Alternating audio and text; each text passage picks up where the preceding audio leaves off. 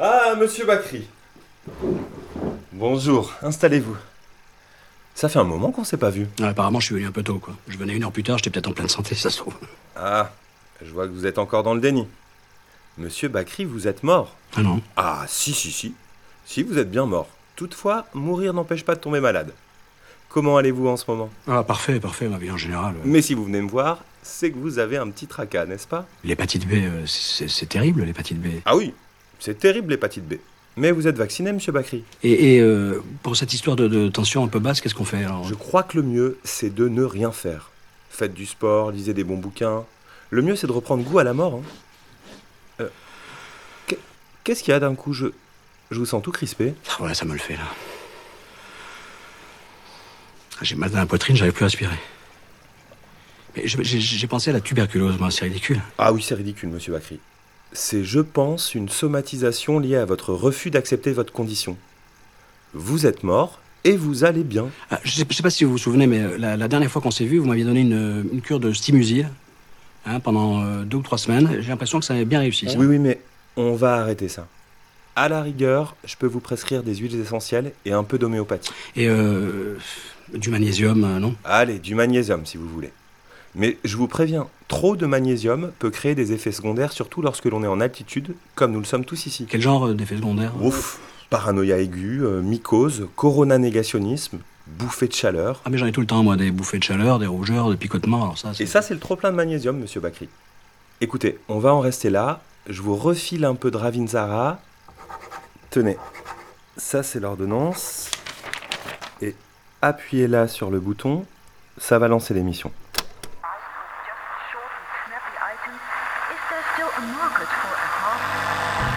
Commençons par le commencement, c'est-à-dire euh, le début.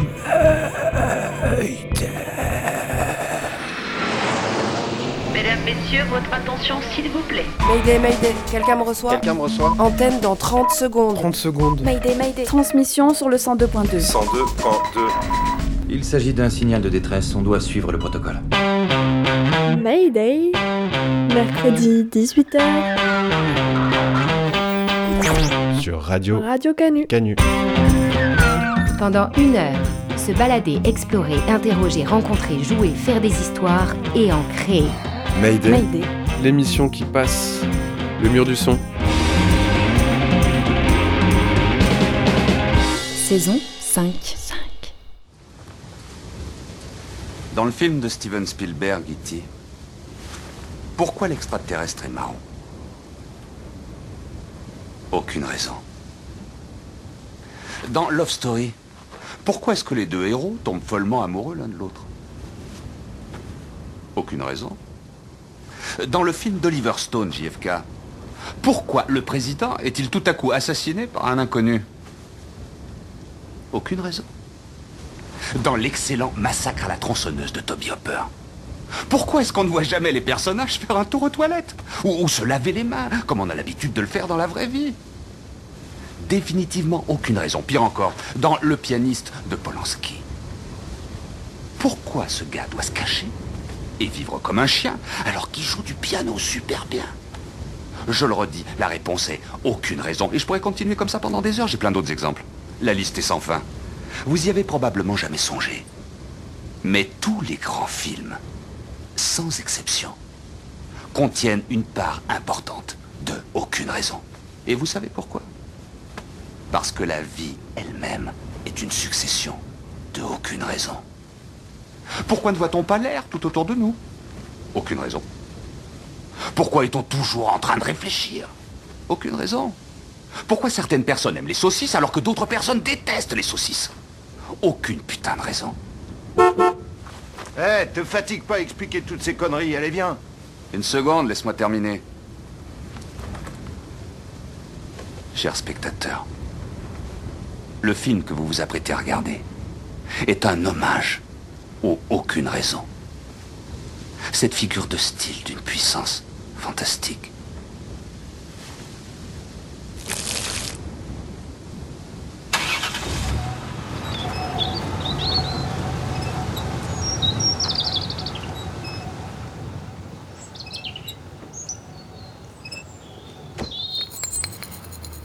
Mayday, rediffusion. Quand on a commencé à travailler sur l'histoire des, des trichés, moi, immédiatement, je me suis rappelé un truc. Je dis, moi, c'est Paola qui m'a appris à tricher. du coup, il me semblait indispensable de, de, venir te voir et que tu m'expliques un peu comment tu fais. Mais peut-être on reprend les choses de, depuis le départ. Faire des montages, c'est tricher. Hmm. Bah, le plus simple pour moi, c'est de te répondre oui. Après, je pense que écrire, filmer, monter, euh, c'est tricher. Enfin, raconter une histoire, c'est toujours tricher. Là, vous prenez le son, c'est toi qui parles, et on triche sur les rapports qu'il y a, parce que dans le rapport, il y a Shedia, qu'on n'entend pas. Mais si elle n'était pas là, si elle n'avait pas son micro, ça n'existerait pas. C'est parce qu'il y a un code qui est qu'on focalise l'attention du public sur toi et moi.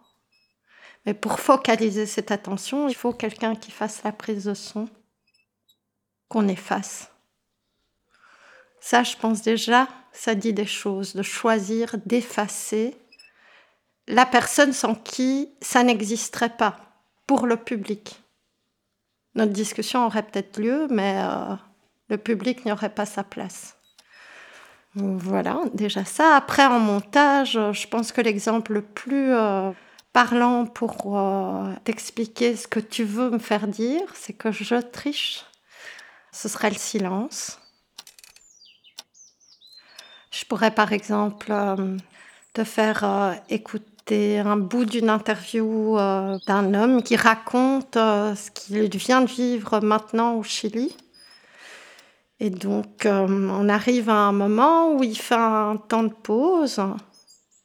Moi, cette pause, parce qu'il est doublé aussi, et pour faire ressentir cette émotion que lui, il a euh, dans sa voix, lui, et sa réflexion, j'ai choisi de l'élargir. Donc, je coupe à ce moment-là, je rallonge, j'étire, et je rajoute une montre. Très légèrement, on l'entend à peine. Hein.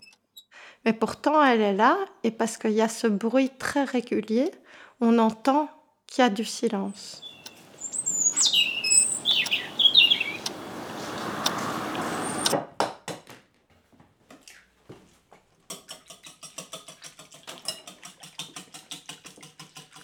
Je peux te parler aussi euh, du silence dans une fiction qui s'appelle La Chambre des filles, où ça raconte l'histoire euh, d'une réunion de toutes les femmes de la famille. Elles font pas que se parler, elles vivent, elles cuisinent, elles font plein de trucs. J'ai choisi de raconter un moment où elles font des crêpes ensemble.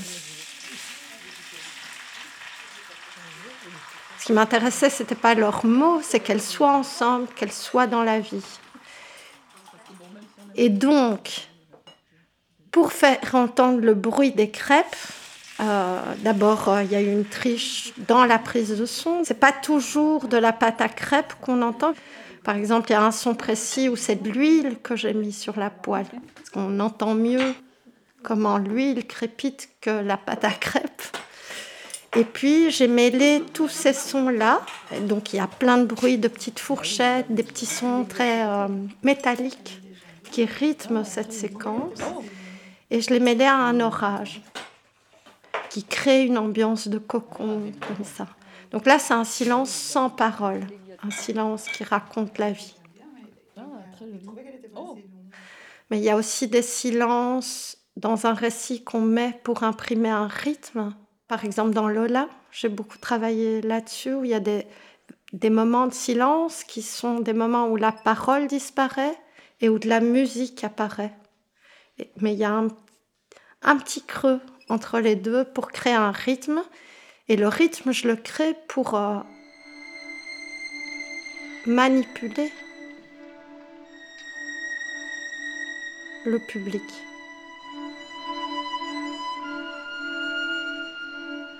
Voilà, ça c'est des trucs de montage.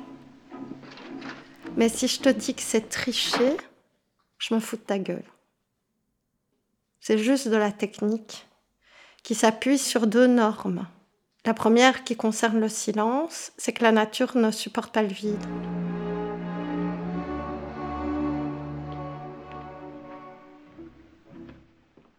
Il n'y a jamais pas de son.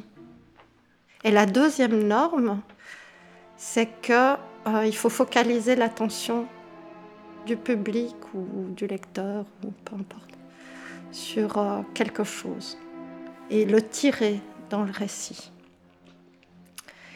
Et donc, je peux dire que je triche pas parce que je respecte ces normes. Je focalise l'attention du public et je mets du son pour dire qu'il y a du silence.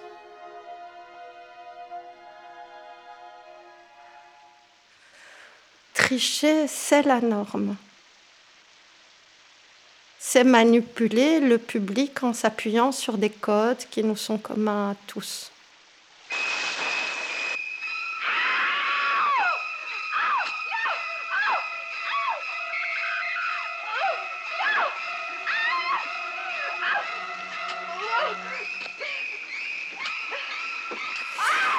Les œuvres que je trouve intéressantes, c'est celles qui m'apprennent à désobéir à la norme, qui me ramènent dans l'état d'enfant où je peux dire eh, mais le roi est nu quoi.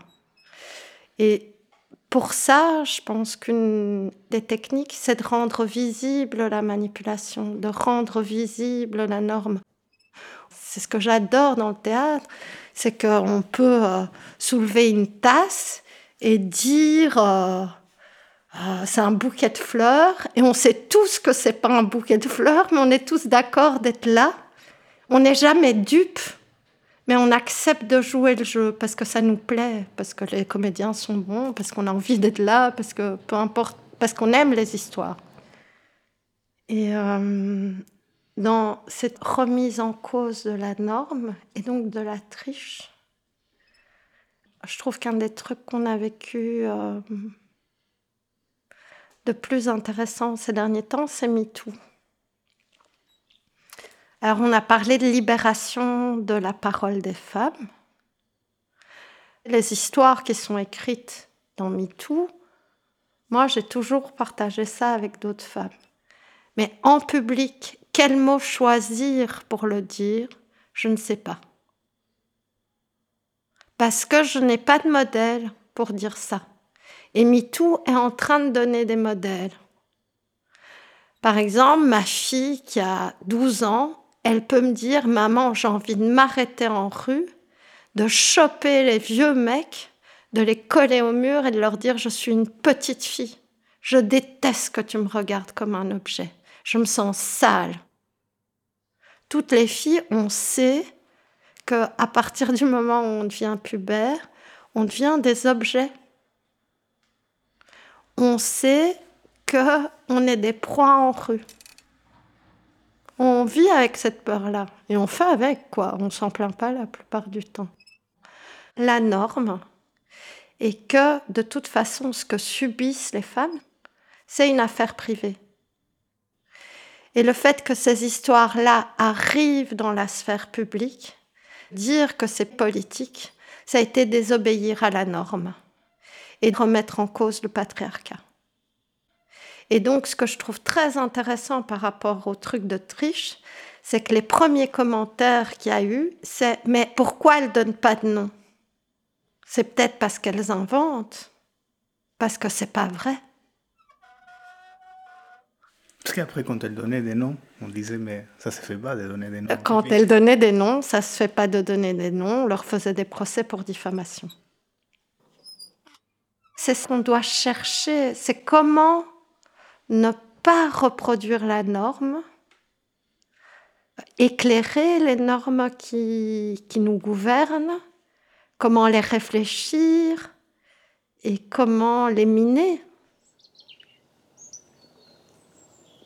On est à Bruxelles, c'est l'après-midi, il fait beau. Donc, qui je suis? Moi, je suis Paola Steven. Je suis autrice, productrice et réalisatrice. Et j'ai accepté de me prêter à votre jeu à tous les deux. Mais du coup, c'est important de dire qui vous êtes aussi, je trouve. Qui est là. Sinon, c'est de la triche. Derrière le micro, il y avait Gigi et son camarade Paola. Et plus généralement dans cette émission, il y a une dizaine de personnes. C'est Mayday jusqu'à 19h sur Radio Cani. Welcher Idiot hat mich geweckt?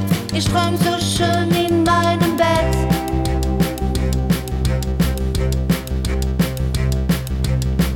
Ach, das bist du, das ist nicht nett. Leg dich hin und vergiss die Welt. Die Welt.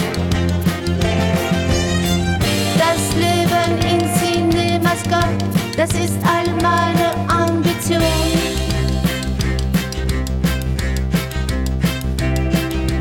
Die horizontale Position ist die wahre Evolution. It's true. Cinemascope, das Leben im Bett. Träumen non-stop, Kino permanent.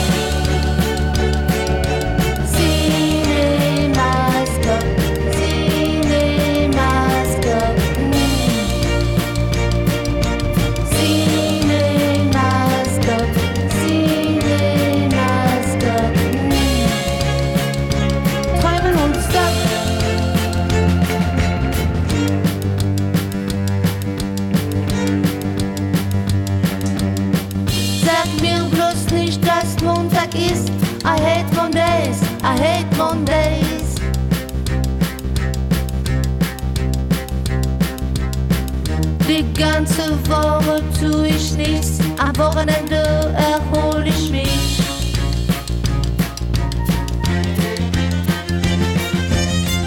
Träume, Baby, träume mit mir. Träumst du von mir, ich träum von dir.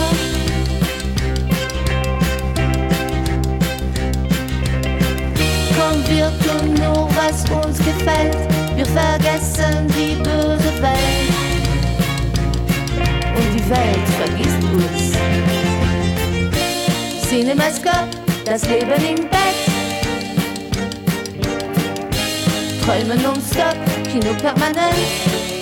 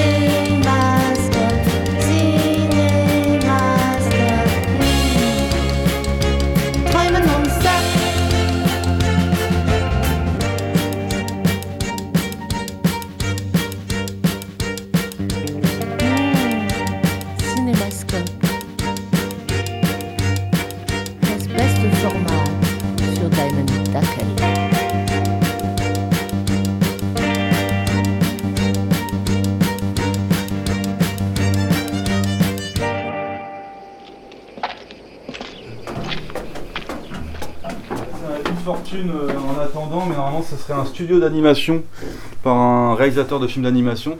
Et là à côté, vous allez voir, pour moi, un autre atelier, soit d'écriture, soit de montage, avec une sorte de bureau en vase clos qui est super intéressant pour communiquer et qui donne du coup sur la rue Monge comme l'ancienne euh, entrée euh, du cinéma. Mayday, au cinéma La Clé, Paris 5e. Rediffusion, octobre 2019. Tout le bâtiment lui appartenait, donc c'était le comité euh, d'entreprise de la caisse d'épargne. Du coup, depuis un an et demi, ce lieu est vacant, mort, euh, vide, tout simplement. Et pourtant, avec euh, tout ce qu'il faut, l'électricité qui marche encore, l'eau qui marche encore, et à tel point qu'ils ont même laissé les panneaux d'affichage allumés. Je m'appelle Derek Wolfenden. J'étais mobilisé en tant qu'ancien salarié pour euh, sauver ce cinéma, parce que le propriétaire voulait s'en débarrasser parce que c'est un bâtiment à perte. Et tout d'un coup, je me suis dit, mais je peux pas lâcher le cinéma. En fait, c'est pas en tant que salarié que je veux le défendre, c'est en tant que cinéaste, c'est le, cinéma, c'est le cinéma qui a projeté les trois quarts de mes films. Et du coup, j'ai joué mon réseau parce que je viens d'associations de milieux de squat artistique. Et voilà, c'est l'idée de réunir plein de squatteurs pour une seule et même mission, non pas habiter euh, dans le lieu ni avoir leur atelier d'artiste, mais c'est pour politiquement partager l'idée qu'il faut que ça reste un cinéma associatif. Notre combat est complètement désintéressé, c'est-à-dire que si une association de cinéma se propose sur le marché pour pouvoir leur acheter et que le propriétaire est d'accord, nous on sort. Il n'y a pas de souci quoi. Ma come te lo devo fare capire? Se può sapere, come hai a parlare? Se prende fuoco la pellicola, a come sei piccolo tu, fai una pampata sola, boum! Donc là on rentre dans la cabine de projection de la salle 2. Et donc là tout est en état de marche. Tac. C'est quoi ça? Ça c'est le projecteur, 35 mm. Et donc c'est génial parce qu'il y a plein de propositions de passer du 35, donc bientôt on sera tenté à en passer, ça c'est sûr. Donc là on descend des petites marches, là on est vraiment dans le quiz du cinéma, dans des petits couloirs exigus. Et là c'est le labo photo. Un labo photo qui est inutilisé depuis 4 ans. C'était ouvert, on est rentré, voilà. Donc le 20 septembre au soir.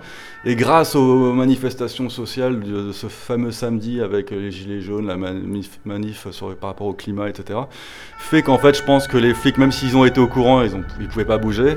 Ah, C'est marrant la musique là à côté. Ils sont pas dit qu'on était assez culottés pour ouvrir le rideau de fer et faire des séances normales, etc. Voilà. Enfin, à prix libre, mais euh, eux de l'extérieur, euh, cinéma est rouvert. Quoi. No hay banda.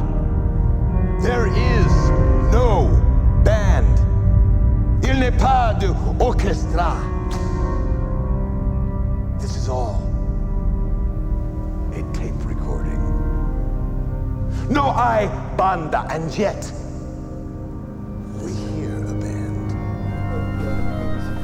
Tac. Hop là, et là, comme par enchantement, on retrouve, tourne dans le hall d'accueil. on- Comment on a fait C'est vrai que c'est un dédale, de la ce truc. magie. Et là, on va aller maintenant dans la salle 1, oui, la, la grande salle du coup, de 120 places. Vous allez voir euh, une petite régie à votre droite qui est idéale pour tout ce qui est super, enfin 16 mm, super 8, donc pour des projections dites expérimentales par exemple, mais aussi pour avoir une mixette ou euh, des jeux de lumière, parce qu'en fait cet écran il se lève et derrière il y a une scène carrément pour de l'art vivant qui est idéal pour, euh, pour ça, mais de sorte à ce que bientôt on va pouvoir euh, anticiper et créer voilà, des, des formes hybrides entre spectacle d'art vivant et cinéma quoi. Et musique parce que vous allez voir un piano et il peut y avoir aussi des concerts. Là vous avez des échafauds pour bouger, mettre des spots. Et là vous avez les loges. Les loges des comédiens invisibles. Il y a quelqu'un? Non, il n'y a personne. je crois. Non, je me suis fait avoir. Par le miroir.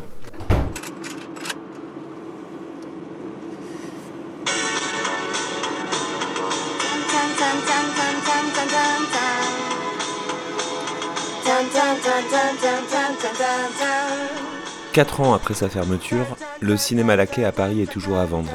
Une partie du collectif qui a occupé le site pendant quasiment trois ans avant de se faire expulser salement en mars 2022 est aujourd'hui déterminée à le racheter. Pendant l'occupation, grâce à une centaine d'amoureux et d'amoureuses du cinéma, au moins un film différent été proposé tous les soirs, à prix libre, sans aucune hiérarchisation de genre, de durée, de moyens de production. Aujourd'hui expulsé, le collectif La Clé Revival aimerait continuer l'aventure. L'objectif, c'est de racheter le cinéma, et pour ça, il a fallu monter un fonds de dotation. Si l'opération fonctionne, le bâtiment sort du marché de l'immobilier de manière pérenne, avec l'obligation de le maintenir comme cinéma indépendant, géré collectivement et dégagé de toute recherche de profit. Mais pour ceci, il faudra quand même débourser plus de 4 millions d'euros, et oui, on est à Paris. Alors le collectif compte sur des soutiens, petits et de taille. Il y a par exemple Agnès Jaoui, qui jouait dans Cuisine et Dépendance avec Bakri. ¿Qué te pasa, tonta? Pero no ves que nos llevamos muy bien. Venga, cariño.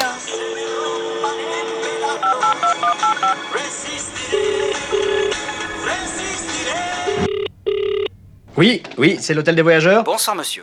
Pas exactement, mais on s'occupe de logement. Bien. Est-ce que par hasard... Souvent les gens ouvrent de nuit, changent les verrous et barricadent directement. Et il est aussi possible de tenter l'ouverture directement de jour, au culot. Ah. Par exemple habillé en bleu de travail. Ouais, c'est très très bien, monsieur, c'est très professionnel. Moi, moi j'apprécie... On peut occuper de manière visible en groupe ou à la fin d'une manif. Dans ce cas-là, Poser immédiatement des verrous, Ouais, changer ouais. les barillets ou saboter les serrures pour ne pas que le proprio puisse encore utiliser sa clé. hein. Enfin. Et, mm. et n'oubliez pas, barricader les entrées potentielles de lieu. Ah oui, mais alors moi, alors là, là vous tombez bien parce que je. très important, réparer le plus vite possible tout dommage matériel causé aux portes et fenêtres Bah oui, je comprends bien, pour amoindrir les risques d'une procédure de flagrant délit pour dégradation. Oui, on n'est pas à l'abri. hein. Ah, mais je n'en doute pas une seconde. Et vous pouvez faire connaître au voisinage votre installation sur les lieux par des petits tracts distribués dans les boîtes aux lettres. Euh, ben, bravo, bravo, monsieur, bravo. Et n'oubliez pas que les preuves permettent de dater le moment de l'ouverture Ah pour démontrer que vous occupez les lieux depuis au moins 48 heures lors de passage de la police.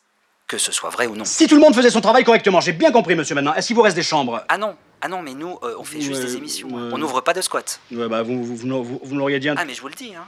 il ne peut y avoir d'expulsion sans décision exécutoire du tribunal. C'est pas tout- Donc, bah oui, c'est pas si tout- les flics tentent quoi que ce soit, Bien. leur expliquer que des gens vivent ici, Ouais. que c'est leur domicile Oui, eh ben- et leur résidence principale. Allez, Et allez, monsieur, allez, bonne nuit. Oui, eh oui, allez, bonne nuit.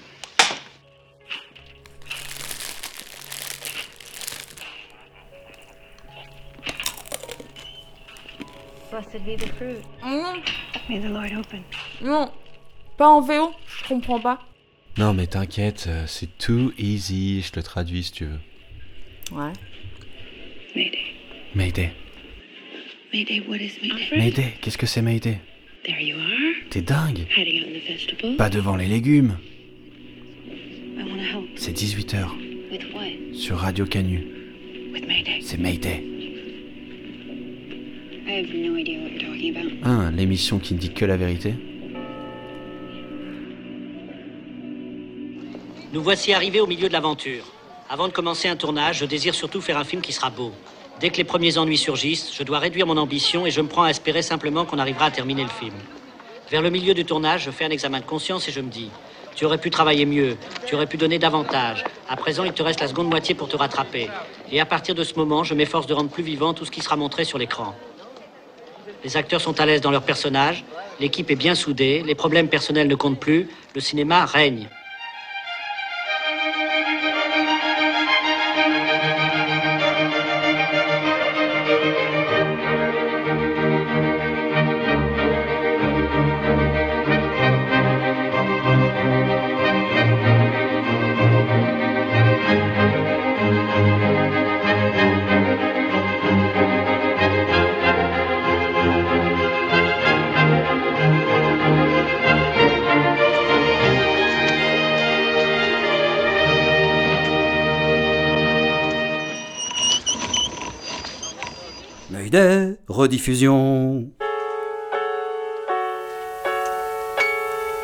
Je te sens tendu, Richard.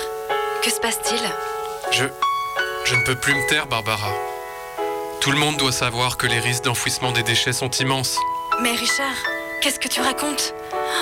Ta récente séparation avec Samantha t'affecte trop. Tu dois prendre du recul. Oui. Tu as raison, Barbara.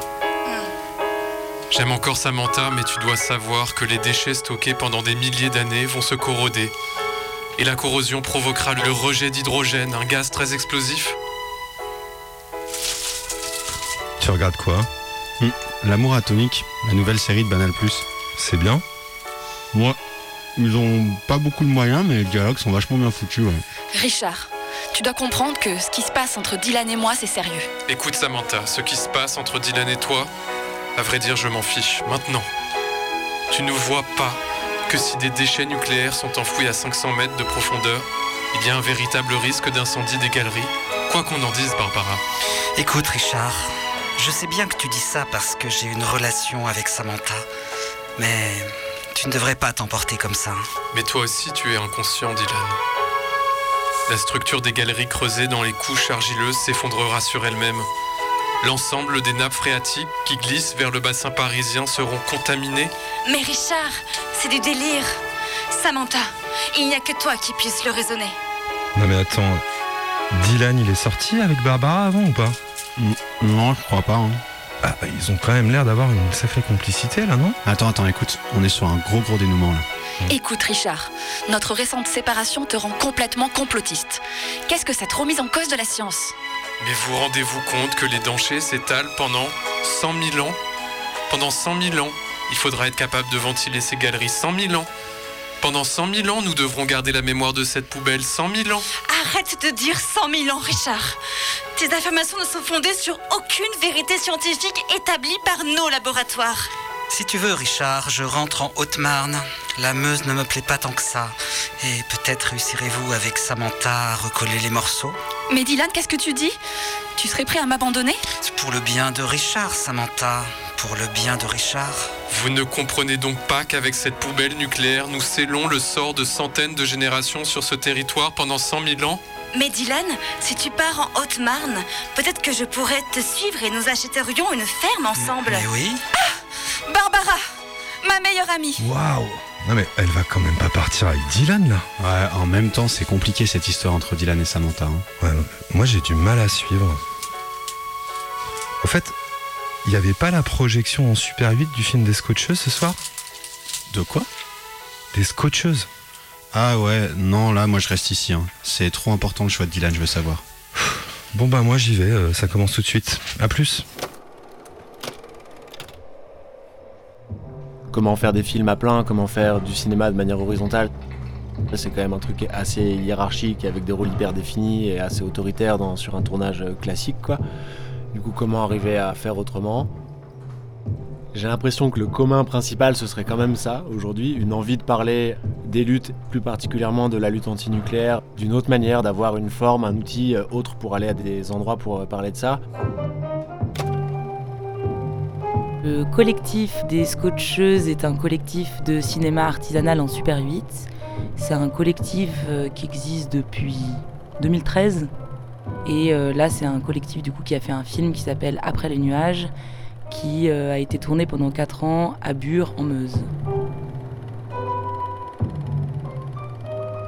La Super 8, c'est un format de pellicule qui était plutôt à destination des particuliers chez eux et pas des professionnels du cinéma dans les années 70-80 par là, qui a un peu disparu ensuite. C'est des petites pellicules de 8 mm de large. Et on a choisi ce format notamment parce que c'est une technique qui est assez facilement appropriable, c'est-à-dire que si t'as jamais fait de cinéma, t'as jamais tenu une caméra, en vrai, il n'y a pas 45 000 boutons ni options dessus, et avec un peu d'attention et d'écoute, euh, tu peux apprendre en une journée, et le lendemain, ça peut être toi la personne qui tient la caméra euh, pour la scène que tourne le collectif. Dans euh, le collectif des Scotcheuses, il y a des gens de partout en France, euh, il y a des gens euh, de Belgique, il y a euh, des gens euh, où leur métier c'est de travailler dans le milieu du cinéma, de filmer, mais c'est pas du tout euh, la majorité. Et il y a plein de gens qui sont là euh, par hasard en fait des rencontres, des projections. Il y a même des gens qui sont venus au cours euh, de la réalisation du film parce que par exemple ils ont vu une projection d'un ancien film. On leur a dit c'est un collectif qui est ouvert, ils se sont dit ah bah trop bien, Banco, c'est quand la prochaine session?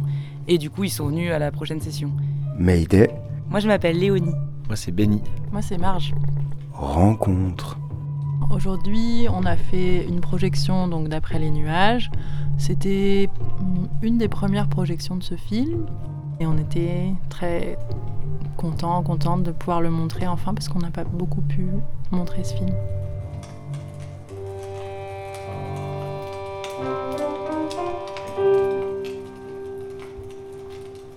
Pour les projections comme celle qu'on a fait cet après-midi, eh ben, ça implique de venir avec un projecteur et pas avec un vidéoprojecteur, mais avec un vrai projecteur avec des pellicules.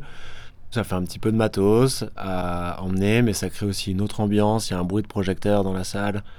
Et nous, ça nous semble être une manière artisanale de montrer notre travail et du coup de aussi enclencher des discussions et de faire que le film, bah, il est montré quand on est là et il n'est pas visible sur Internet à tout moment. En tout cas, pas pour l'instant. Du coup, ça devient un genre de performance, quoi, plus que juste une projection. Par exemple, une des particularités, c'est que le film, il tient pas sur une seule bobine, et donc euh, il y a une entracte au milieu du film. Il y a un moment où il y a, plus d'image parce qu'il faut changer de bobine. Et euh, pour autant, on essaye de faire en sorte que les gens ne partent pas, parce que c'est pas à la fin du film, c'est plutôt vers la moitié. Et plutôt, ça nous va en plus euh, comme méthode qu'il y ait un temps de latence au milieu, et je pense que ça crée une espèce de de moments un peu hors du film et en même temps dedans et qui est pas habituel en fait parce qu'on voit peu maintenant de projections en pellicule et que je trouve que ça marque ce truc là le fait qu'il y ait cet entracte mais ça c'est mon avis euh, personnel Alors le film Après les nuages, qui est le film des Scotcheuses, c'est dur à expliquer. Il y a plusieurs univers. On va commencer par là. Il y a un univers euh, qui est l'univers de la forêt occupée, donc qui est l'univers euh, des opposants au monde. On ne sait pas exactement à quoi, mais en tout cas, ils sont contre les choses. Ils veulent habiter dans un endroit protégé. Il y a l'univers euh, des scientifiques. On comprend qu'ils habitent un peu sous terre. On ne sait pas exactement où ils dorment, où ils habitent, mais en tout cas, on imagine qu'ils habitent dans un souterrain. Et il y a le monde sur la terre, avec des agriculteurs qui euh, cultivent des champs. On ne sait pas exactement si euh, c'est des choses qui sont euh, vouées à la nourriture ou pour faire de la poudre ou du carburant. En tout cas, ça a l'air d'être des produits contaminés. En cours. En cours. En cours. Ça, c'est nos trois univers principaux et on a quelques personnages assez différents qui voyagent entre ces univers. Alors, on va avoir par exemple la figure de l'agriculteur qui en même temps habite à la surface mais qui en même temps traîne un peu avec des gens qui habitent dans la forêt. On voit à des moments donnés que les gens du souterrain ils remontent à la surface. L'idée, c'était un peu de d'entremêler toutes les choses et d'essayer de pas faire un truc euh, trop euh, les méchants, les gentils, euh, sous-sol, sur le sol, enfin d'essayer d'éviter ce truc un peu classique qui fait que notre histoire, je pense, peut se raconter de plein de manières différentes. Je sais pas, peut-être quelqu'un d'autre peut essayer de raconter et on verra ce qu'on peut garder. Je sais pas si c'est très compréhensible. Bah, c'est rigolo en tout cas. Ouais. Bah, Il y a, peux y y un truc en plus qui est que ce qu'on sait, c'est qu'on a l'impression qu'il y a eu une catastrophe. Il y a quelques éléments comme ça qui font que euh, si on est un peu familier euh, des questions nucléaires, on se dit que c'est une catastrophe nucléaire, mais elle est jamais déterminée dans le film.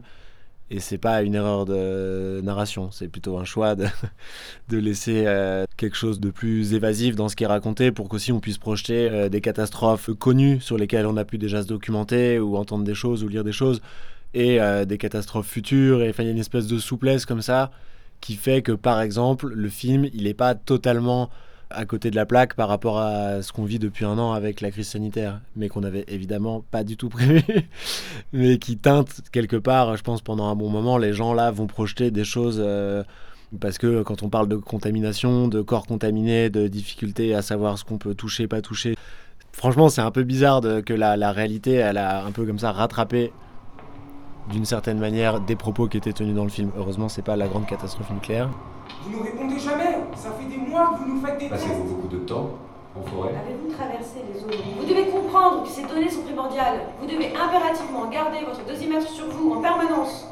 On a essayé vraiment euh, ben, de pas faire ce film que entre nous.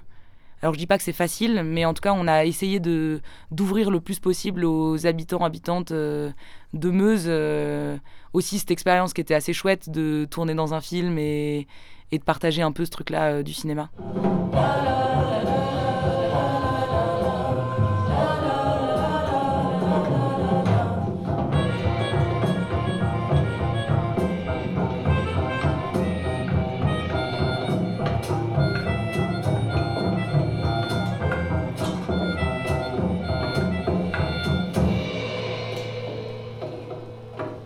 Alors nous, on a fait un film euh, à 30 et donc on a fait du montage à 30.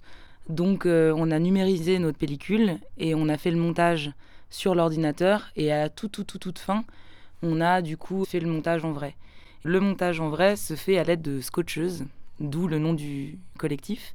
Et donc c'est une petite machine, c'est un petit peu comme un petit rouleau de scotch qui a un rouleau de scotch plus euh, quelque chose qui permet de découper la pellicule. Et donc en fait c'est vraiment du collage, c'est vraiment une technique, euh, c'est très manuel en fait. Tu, prends ta pellicule, tu coupes les endroits que tu veux couper, puis tu rescotches par-dessus. En fait c'est tout simple. Dans le film, il y a des images de lieux euh, à Bure qui ont été très importants dans la lutte et qui n'existent plus forcément euh, tels quels aujourd'hui, comme euh, le Bois-le-Jus qui a été occupé. Et nous, ça nous tenait à cœur en faisant ce film qu'il y ait des morceaux de l'histoire qui montrent aussi euh, ces endroits-là, parce que il y a un- une tendance peut-être à l'oubli aussi des luttes, parce que c'est des choses éphémères, des gens qui viennent un moment puis qui repartent. Et donc nous, ça nous plaît de pouvoir un peu faire vivre euh, une histoire de ces endroits-là à travers les images qu'on a filmées. L'image, elle est parfois compliquée dans les milieux militants. Et le fait d'arriver avec une caméra Super 8 et de dire en fait on va se filmer, on va vous filmer, on va créer une histoire, je pense que c'est ça aussi qui a permis d'avoir ces images. il y a beaucoup de méfiance par rapport et euh, juste complètement justifiée et qu'on a nous-mêmes aussi d'ailleurs par rapport à plein de d'images numériques où tu sais jamais ce que ça va donner et en fait euh, il y a une répression qui est tellement forte à Bure et en fait dans plein d'endroits militants que l'image elle peut être très dangereuse et je crois qu'arriver avec cet outil-là de la caméra Super 8 et avec cet outil-là de la fiction, ça a permis de garder ces images qui sont euh, hyper précieuses aujourd'hui. Moi, j'avais un, un moment qui était un peu fort où en 2018, on était, nous, euh, hyper pris dans le, le processus de ce film-là, mais en fait, il était loin d'être terminé. Et du coup, quand on nous invitait à projeter, on projetait des films, euh, notamment les films qui avaient été faits à la ZAD. Et en fait, euh, la première fois qu'on a reprojeté ces films-là, euh, quelques mois après la vague de destruction du printemps 2018, bah, il y avait un truc qui était hyper euh, fort, quoi, de dire en fait là, ce qu'on vous montre, et ben, ça n'existe plus. Et les bâtiments, ils n'existent plus. Et en fait, il existe autre chose. Et ce autre chose, et ben, il est loin de faire l'unanimité. Et nous-mêmes, dans le collectif, ou voire même l'échelle d'une seule personne, on n'est pas toujours sûr de savoir ce qu'on pense de, ce qui se jouait là-bas à ce moment-là. Mais on avait. Et du coup, on se questionnait est-ce que ça a un sens? Est-ce qu'il faut les montrer, ces films? Qu'est-ce qu'ils disent? De quoi ils parlent? Est-ce que les gens qui les reçoivent, ils se disent ah ouais, euh, la ZAD dont j'ai entendu parler au printemps, là, qui avait l'opération policière, ça a l'air super ou ça a l'air ceci? Et en fait, on leur vend un truc qui n'existe plus. Mais en fait, est-ce que trois mois après que le film il ait été tourné, est-ce que ça existait encore? Est-ce que ce qui avait été tourné? Il y a un truc d'entremêlement entre le documentaire et la fiction et dans les imaginaires qu'on a envie de déployer dans les luttes, qui est toujours très différent de ce qui se vit quand tu restes des semaines sur un lieu. Et du coup, ben, c'est des grosses questions, mais qui, euh, qui sont assez chouettes à se poser. Ces images en Super 8, par cette matérialité de la pellicule, du temps qu'on y a mis, de l'investissement de fiction, etc., et ben, elles- probablement elles vont rester et dans 5, 6, 7 ans, elles seront encore montrées peut-être par des gens qui n'auront pas du tout fait le film mais qui auront repris ce truc-là parce que nous on fera autre chose et euh, qui auront peut-être même jamais mis les pieds dans la forêt occupée, mais ça dira quelque chose de ne serait-ce que de la possibilité d'occuper des forêts contre des projets euh, destructeurs.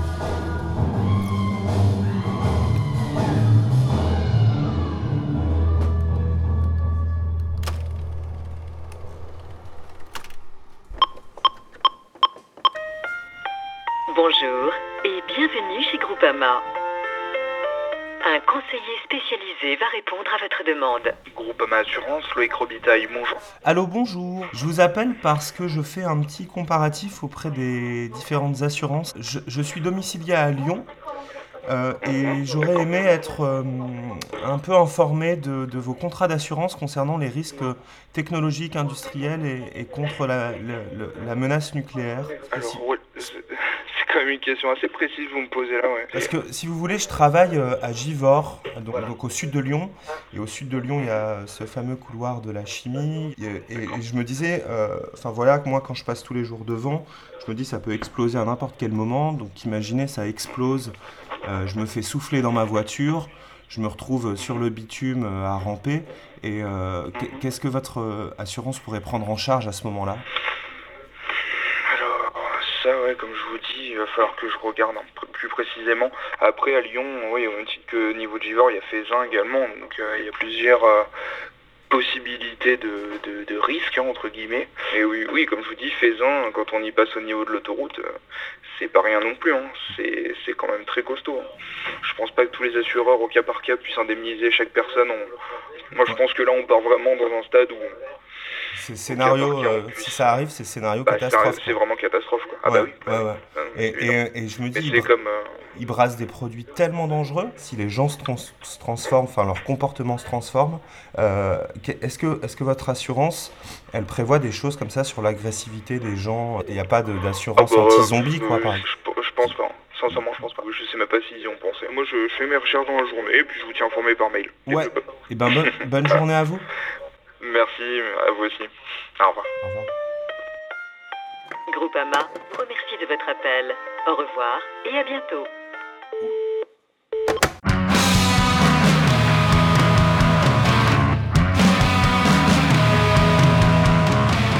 Jusqu'à 19h, Mayday fait son cinéma sur Radio Canu.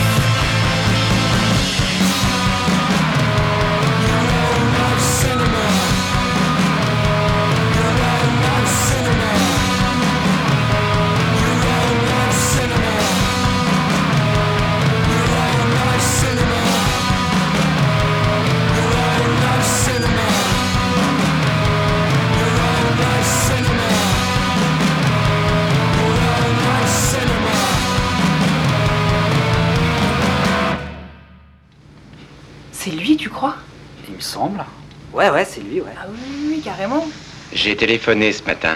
On m'a dit que vous seriez là. Ah oui, bonjour. Bonjour. Je viens de la part de Tony. Oui, il nous a dit que t'allais passer. On s'est vu à Nice avec lui, je crois déjà. Oui, exact. Ouais, nous, on t'a surtout vu à la télé quand on était petit. Hein. Pourquoi tu me regardes? T'es mieux, en vrai. Je suis pas spécialement beau, mais je suis un grand boxeur. Cascadeur aussi. Bon, on va essayer d'avoir une conversation sérieuse. Tu vas me dire ce que tu aimes, ce que tu as envie, et la même chose pour moi. Alors vas-y, commence. La radio, L'autogestion l'amour, et la mer. Euh, l'ambition, l'espoir, le mouvement des choses, les accidents. Je- je- quoi encore, je sais pas moi. Enfin tout. Ça te dit, on va faire un tour, on prend ta voiture? Ma voiture? Ouais, ouais.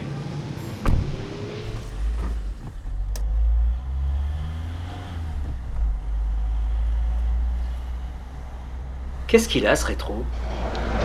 Regarde, Et tu vois quoi? Visage d'un type qui va se jeter à 100 à l'heure dans un précipice. N'empêche, euh, c'est vraiment dégueulasse. Quoi? Tu meurs avant Alain Delon. Eh oui, c'est la vie. Ouais, mais c'est quand même dégueulasse. Tant pis. Il y a des jours comme ça. On rencontre que des abrutis. Alors on commence à se regarder soi-même dans une glace. Et à douter de soi. Ah, là, tu penses à ta période, euh, le professionnel, le marginal.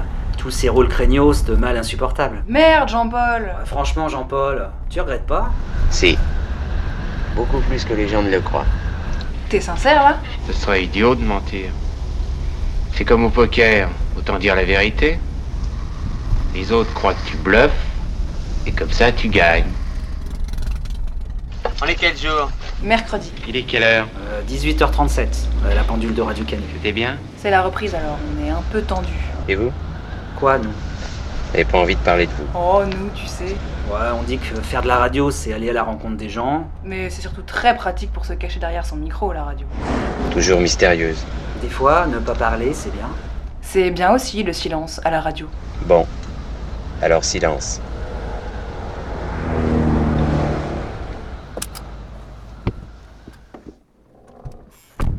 Tu veux pas qu'on reste un peu? Non, je reste. C'est encore là? Alors embrassons-nous. T'es sûr de toi, Jean-Paul? Tu peux encore changer d'avis. hein? Non, je reste. Je suis mal fichu. De toute façon, j'ai envie d'aller en prison. Ah ouais, pour toi la mort c'est comme la prison? Oui. Personne ne me parlera. Ok, donc t'as vraiment décidé de mourir. Oui, j'en ai marre. Je suis fatigué. J'ai envie de dormir. Et tu comptes faire quoi à part dormir? Moi, rien, je voyage.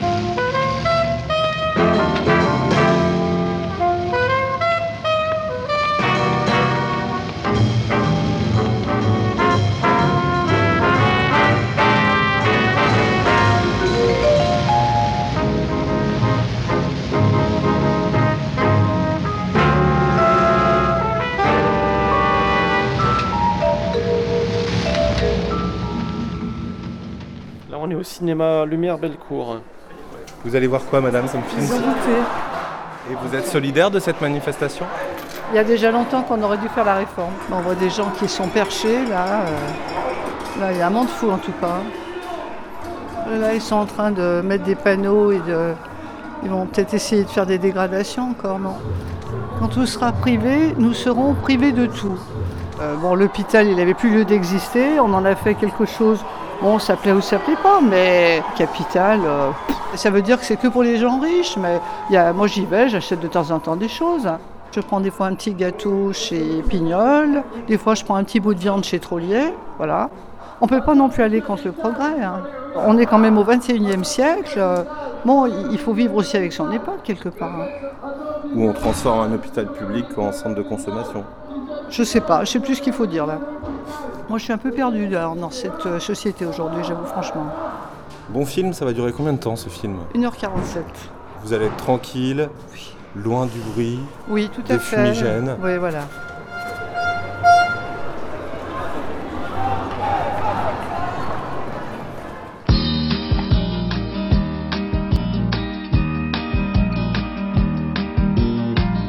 Le mardi soir, il y a Eddie Mitchell à la télé. Bien, bonsoir. Vous savez, là, le vieux chanteur de variété. Amis de la dernière séance, bonsoir. Dans les années 80, Pour la dernière il présente une émission de cinéma. il s'agit maintenant de faire un jeu très simple, c'est-à-dire régler vos montres sur 20h30. À 20h30, je suis installé avec mes parents sur le canapé, Et ce soir, vous allez pouvoir devant un genre de télé qui n'existe plus. Imaginez un cube de 40 cm de côté, avec des gros boutons noirs pour changer de chaîne. Oui, parce qu'il n'y a pas de télécommande. Bon, de toute façon, il n'y a que trois chaînes. Il y aura un peu plus tard dans la soirée un autre film. On est au début des années 80, j'ai 12 ans, et le mardi soir, mes parents et moi, on regarde des films de cinéma, Mesdames, Messieurs, préparez votre monnaie, s'il vous plaît. en noir et blanc, en couleur, en cinémascope. Nous allons voir ensemble plein de choses fantastiques, merveilleuses. Des films policiers, des films historiques, des films d'aventure, des drames, des comédies. Mais ce que je préfère, c'est les westerns.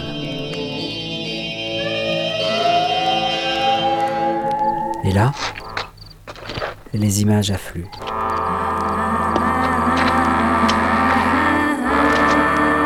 Je me souviens d'un duel au milieu d'une rue poussiéreuse. Avec le vent qui fait tournoyer le sable et qui siffle à mes oreilles.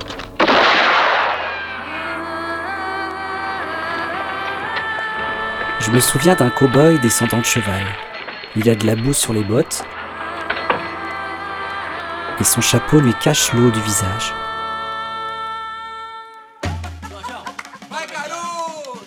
Je me souviens des portes battantes d'un saloon et d'une bagarre qui éclate au comptoir. On casse des bouteilles, on fait voler des chaises, on se jette sur les tables, on passe à travers la fenêtre, on valdingue derrière le bar.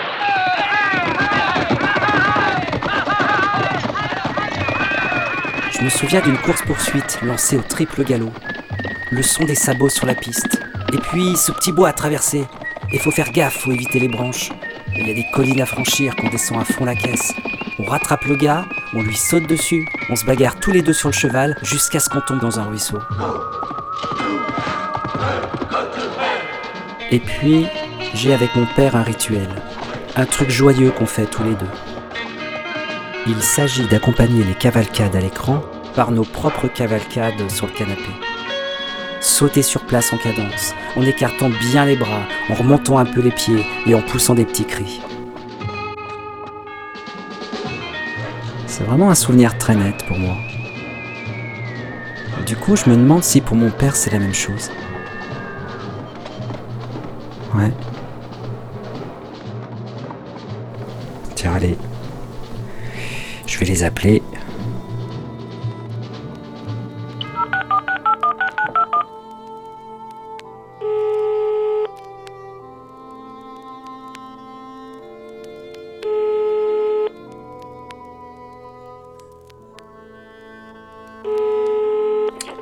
Allô Oui, allô Oui, salut euh, nos problèmes. Ben, nos problèmes, ça va pas mal. Hein.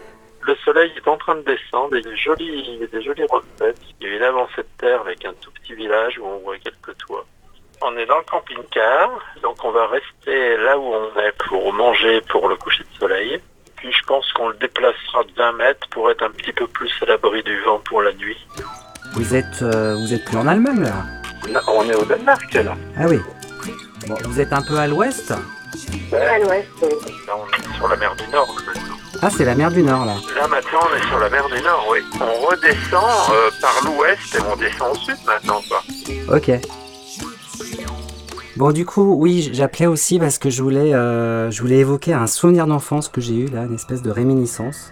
Et je voulais voir si toi, euh, je voulais voir si toi, ça t'évoquait quelque chose. Est-ce que Ouais. tu te rappelles euh, les westerns qu'on regardait à la télé? Les westerns à la télé. Hmm, bah oui, oui et non en fait. La dernière séance, euh, Eddie Mitchell, tout ça là. Ah, la dernière séance, Eddie Mitchell, alors là, oui, bien sûr, ouais. Oui, oui, tout à fait. Et du coup, moi, je me souviens d'un truc précis qu'on faisait Ouais. pendant le film.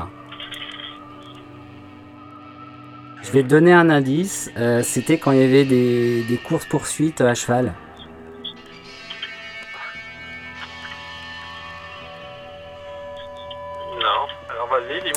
Sautait sur le canapé comme si on était. souvenir qu'à chaque fois qu'il y avait des cavalcades, on faisait ça tous les deux. Ah, il a beau chercher là, faire des efforts. euh, Ah ouais, d'accord. Non, Ouais, ça- non, mais ça, je m'en rappelle pas. Je sens qu'il est prêt à inventer un truc même pour me faire plaisir. Ouais, non. Bah oui, mais peut-être que Mais, toi, dans ton euh, univers euh, d'enfant, Bah, je vois bien que ça peut-être, lui évoquerait. euh, te faire marrer encore plus que moi, quoi. Ça aurait été beau, un deuxième souvenir.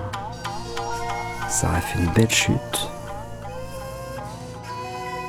Bon, et euh, pour la chute, euh, je fais quoi moi? Bah, pour la chute, il faut faire attention parce que quand tu chutes de cheval, il faut surtout pas être en- sous le cheval. Il faut que tu sautes avant la chute de cheval. C'est- Ça, c'est important. Ok. D'accord? Voilà. Bon, allez. Salut Allez, au revoir. Bisous, Yeehaw!